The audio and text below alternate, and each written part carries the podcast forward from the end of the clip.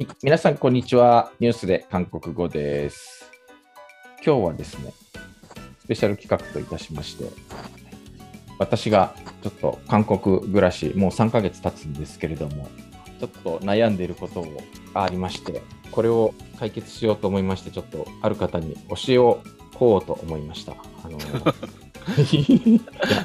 あの私の、えー K-POP の伝道師であります、はい、あの音楽ライターの松本拓夫さんをお呼びしております。こんにちは。こんにちは、K-POP 番長というニックネームを持つ松本拓夫です。よろしくお願いいたします。はい、よろしくお願いいたします。はい実はですね、私ちょっと、とある悩みを抱えておりまして、あの韓国にね、うん韓国に来てね、もう3ヶ月、たちょうど3ヶ月経つんですよ、実は。あの、はいこのこの5月末で。早いですね。あっという間でしたね。本当ですね、もう折り返し点来ちゃったよという感じなんですけれども、うんうんあのところがですね、なんかあの全く流行の音楽に詳しくなれない。なんでだろうってあのいろいろ考えてみたんですけれども、やっぱりね、はいあの私あの、1995年から1年間韓国に留学してたんですけれども、やっぱその時とはなんか音楽の聴かれ方がかなり変わっちゃったなっていう気がしていて、確かに。えーあの当時は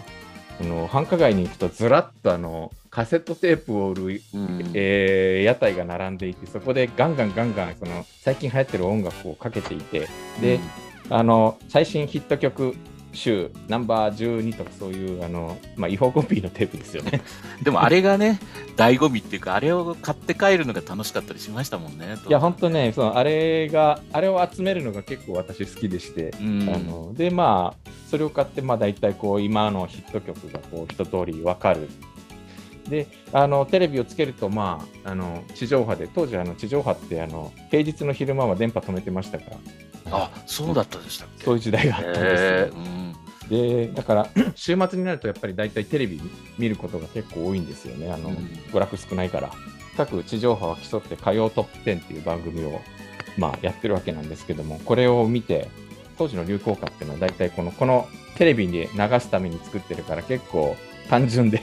うん。構成が単純で覚えやすい、つかみ OK みたいなね。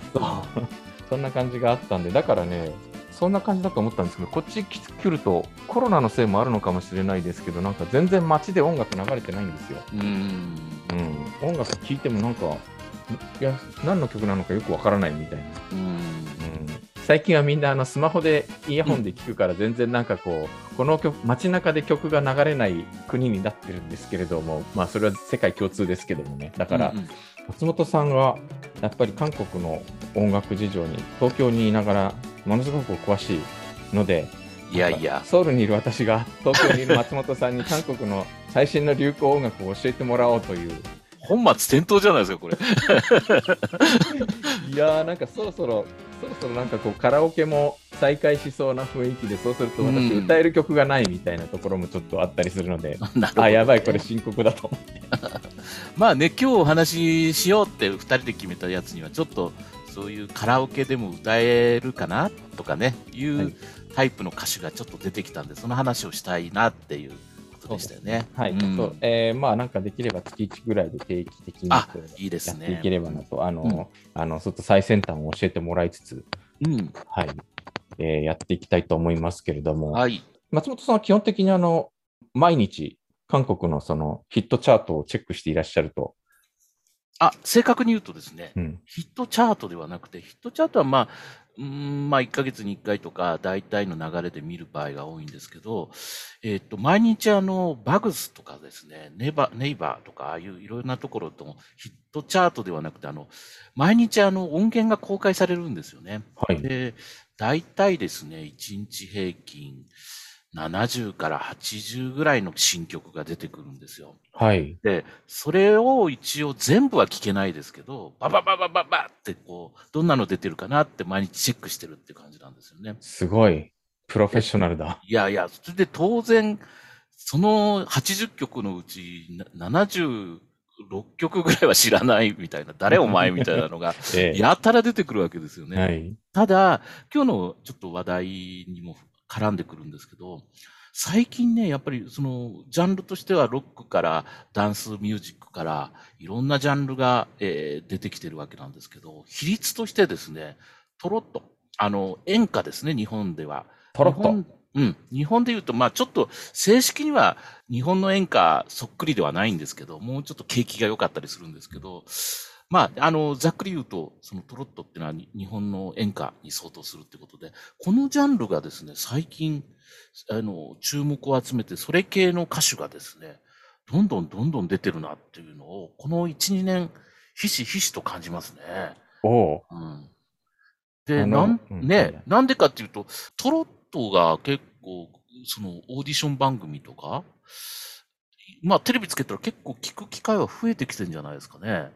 あの、実際確かにオーディション番組は、確かにトロットが花盛りだったという、あの、まあ、という話は聞きますね。あの、うんい意外というか、あの、松本さんは、あの、結構やっぱり K-POP の最新のガールズポップを得意としているので、うん。キレキレのガールズポップでルセラフィムとかが出てくるのかと思ったら、トロットときましたか。いや、一応ね、クラシック以外は全部チェックしてるって感じですかね。まあ、クラシックはね、あの、韓国語とか関係ないんで、あの、つい外しがちなんですけど、他のジャンルはね、まめに見てて、まあ、トロットもそんな、その、めちゃくちゃ詳しいわけじゃないですけど、世の中の動向としては、ちゃんと、まあ、ざっくりと追ってるって感じなんですけど、うんただ今回はですね、ちょっとやっぱり、まあ、もともと中高年に人気があるジャンルではあったんですけど、若い人たちも比較的聞き出したような感じもあるんですよね。うんまあ、今回特に取り上げたのが、イム・ヨンウンというね、あの、男性ソロシンガーがいるんですけど、はい。今すごいっすよね、売り上げ。ああの、これはさすがに私も時々街でとか、あとテレビつけると結構耳にします。あの、あの話題の人ですね。そうですよね。それで僕も実を言うと、あの、トロットの番組見てたわけじゃないんで、え、なんか最近イム・ヨンウンってすごい出てるなと思って、あの、慌ててチェックしたらですね、演歌じゃないですよね。これはやっぱり、軽バラードの王道です王道。ね。ね。で、あのー昔の本当競馬ラードの情感に溢れるっていうメロディーですよね。ねえ。ううんんあのー確かに演歌出身の人だなと思って聞くとですね、ビブラートとかね、あの、やっぱりちょっとこう、濃いめで、えー普通のアイドルとは歌い方違うなとはあるんですけど、まあ、そのイム・ヨンウンっていうのが今、そのアイ、えートロット関係の、えー番組出身で注目を集めて、それでチャートでですね、この間あの、ファーストフルアルバムっていうのを出したんですけど、えそれがですね、収録曲がもうチャートの1位からずらずらずらって並ぶっていうぐらいで、え。ね初日が30万枚売ったのかな？これってへ、なんかもう、えーただのおばさん、おじさん人気じゃなくてですね、みんな買ってるっていう。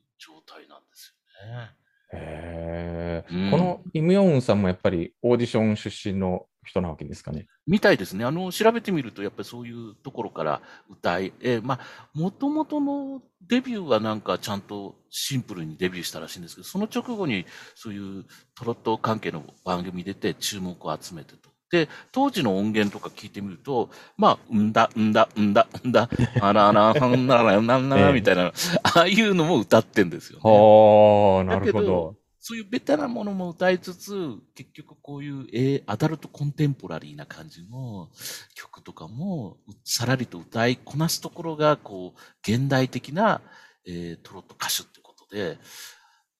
それとまあ、ファン層もなんかどっかネットで見ましたけど、ああいうおばちゃんたちがこう、氷川きよしにわーってなるような感じで、うん食堂にベタ貼りしてポスターとかですね。ええっていうお店とか あったりとか、へーみたいな。えだから番組見てないとどこがいいんだろうって正直思っちゃうんですけど、うんうんまあ、その、氷川きよしも結局ね、クイーンの曲だったりとか、はい今すごいじゃないですか、LGBT の世界じゃないですけど、えちょっとそういうところで幅広い音楽性を出してったりするから、やっぱりちょっと様子は日本とは違うと思うんですけど、新しい形のこう、トロット歌手っていうのが求められてきたところに、彼が入ったんだろうなっていう気はしますよね。えなるほどね。ちょっとここら辺でまず Spotify をお聞きの方にはちょっとその一曲流してみようと思うんであすけ、どいいですね。はい。あの、Spotify 以外でお聞きの方はちょっと音楽が聞こえない設定になってしまうんですけれども、やっぱりダントツ最近人気の、私でさえ聞いたことがある曲バラード曲ね。はい、あの、タシマンナルスイスルカですね。うん、あのま、また会えるだろうか、みたいなやつですね。はい。はい。はい。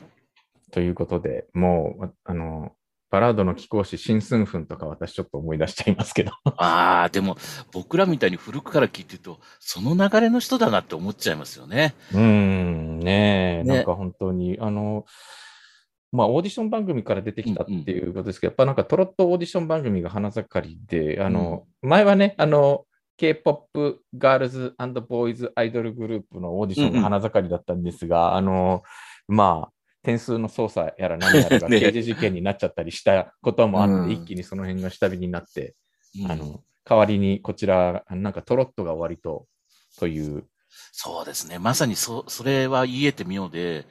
もうやっぱりオーディション番組がああやってちょっと疑惑が浮上して、それでちょっと沈みがちの時にまるっきり違う角度から出てきたっていうので、注目を浴びたんでしょうね、トロット番組ってね。そうですね。うん、でもなぜかですね、ちょっと最近この、うん、あの、イムヨンウンさんもまた、疑惑じゃないけど、なんか KBS のあの、ミュージックペンクっていう、まあ、うんうん、あの、昔からね。昔でいう歌謡トップ10みたいな、あの、うんうんヒットチャート番組ですね。あの、その番組が集計を操作して、イム・ヨンをわざと低くしていたんじゃないかという疑惑が持ち上がって、なんか警察が捜査に乗り出したとか、こんなことまで捜査しなきゃいけない 警察かわいそうだなとかちょっと思いますめんどくさいでしょうね。うん、あの、ちょっと韓国の文化ご存知だと、ああいうそういう、これ意義ありとか問題じゃないかっていうのは、あの、投書する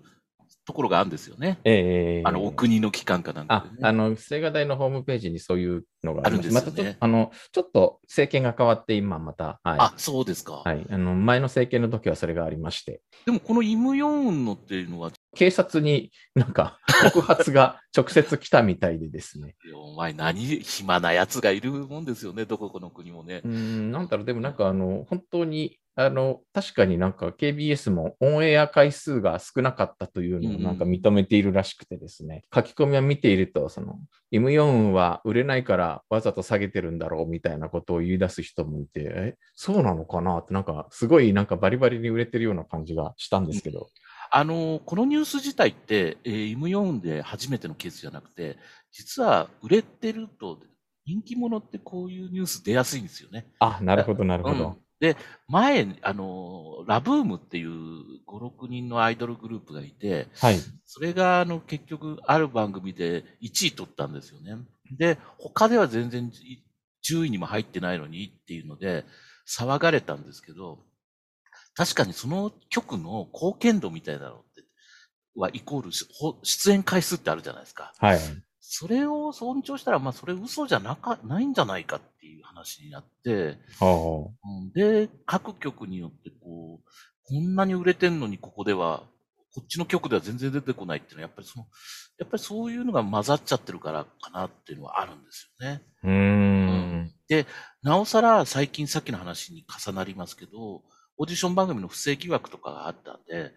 そんなにひどいことしてるとは思えないんですよね。うん。今は。ある程度なんかこういうのってやっぱり各局のその辺はなんか各局の差配によるんだろうっていうチャート番組はと思うんです。アイドルのオーディション番組は実際お金を、お金を払って投票していた人たちがその点数が操作されてたっていうことでちょっと詐欺に当たるっていう解釈は確かに成立したのかなとは思ったんですけど。そうなんですよ。おっしゃる通りで、そこってすごく重要で、あの、例のその不正投票疑惑があったのも、一票いくらってお金出してんですよね。そうなんですよね。うん、で、それで詐欺やっちゃったら、操作したらダメだろうっていうので問題になったんですけど、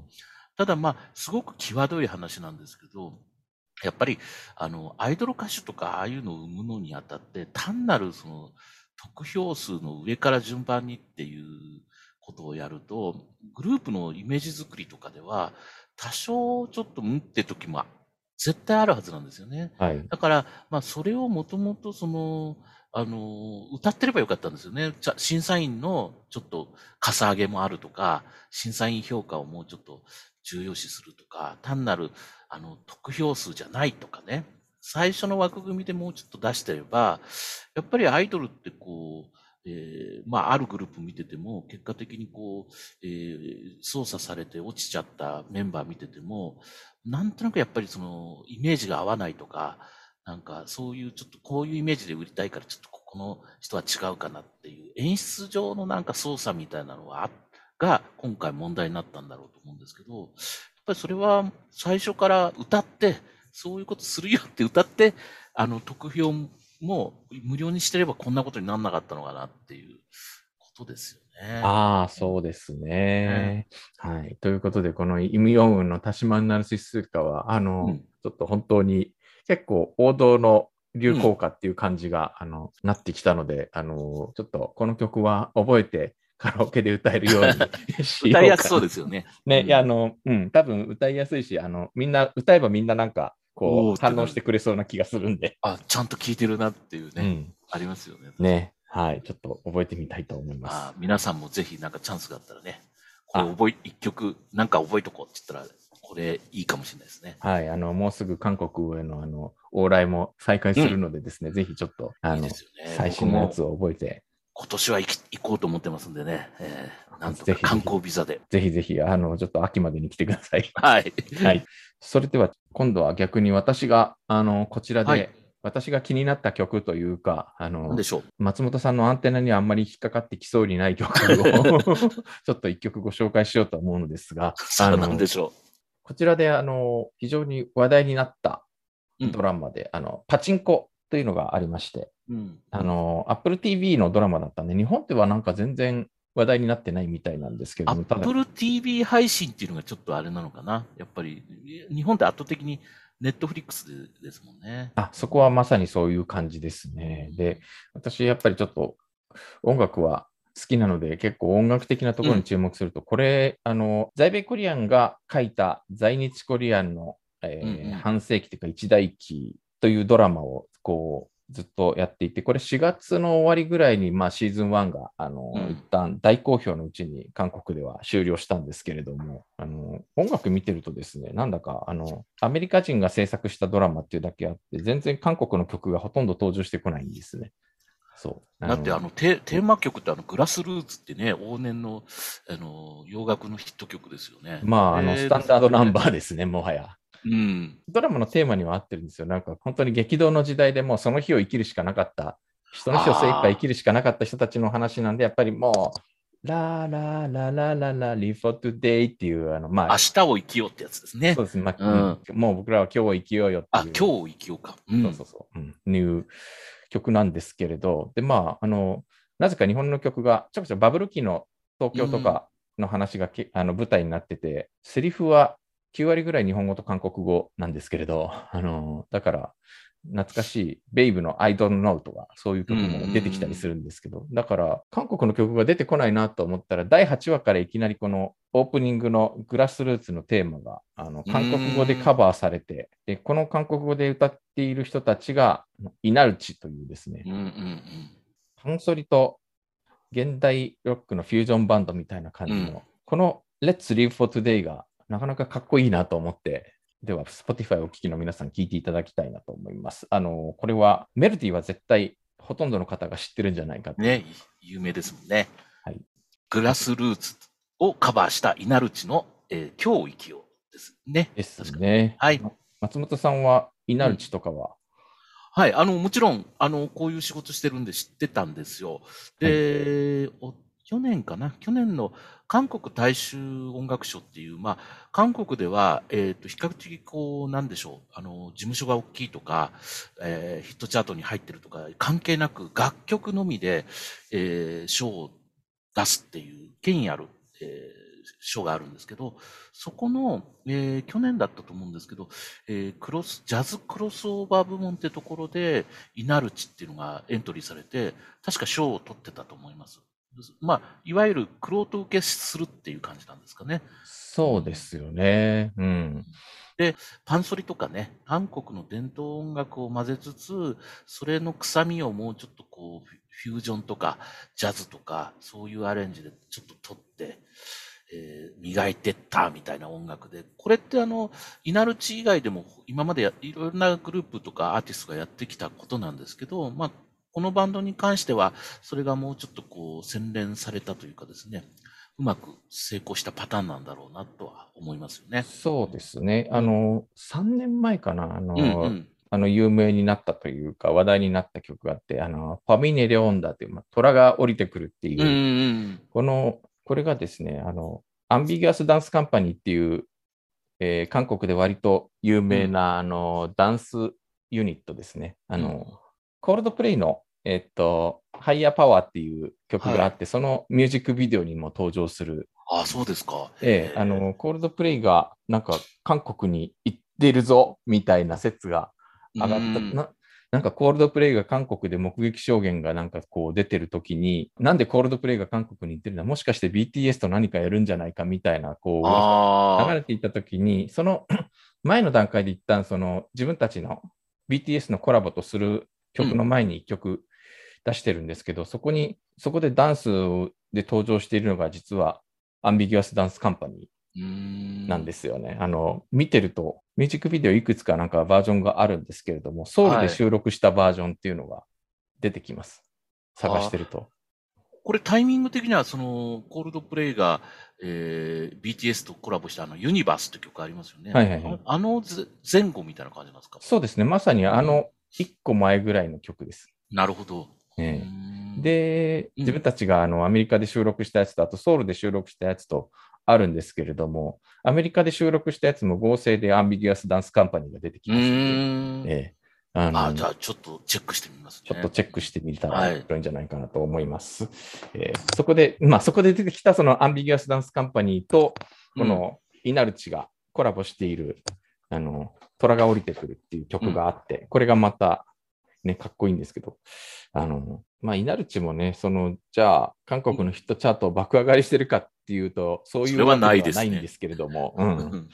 うん、まあ、まあ、でおしなべてでも、まあ、出す曲は全部評価高いですよね。そうですね。はい。あの、パチンコはちなみにシーズン1が終わって、今シーズン2の制作に取り掛かるということが決まったので、で、これからもうちょっと韓国の場面増えてくるかな。そうするとなんか韓国の歌が多少は挿入歌としても増えてくるかなと、個人的になんあかこう期待はしているんですけれども。あの、多分、いろいろ大人の事情があると思うんですよね。あの、放送権が OK とかしてないやつとか、OK 出しても利用料が高いだろうとか、いろいろあるんでしょうね。えー期待はして見守っていきたいなねと思って何を選ぶかっていう、そうですね。うんねアメリカ人の視点からね、チョイスして、うん韓国のっていうか、K-POP ってなんだろうとは思いますよね。そうですね。はい。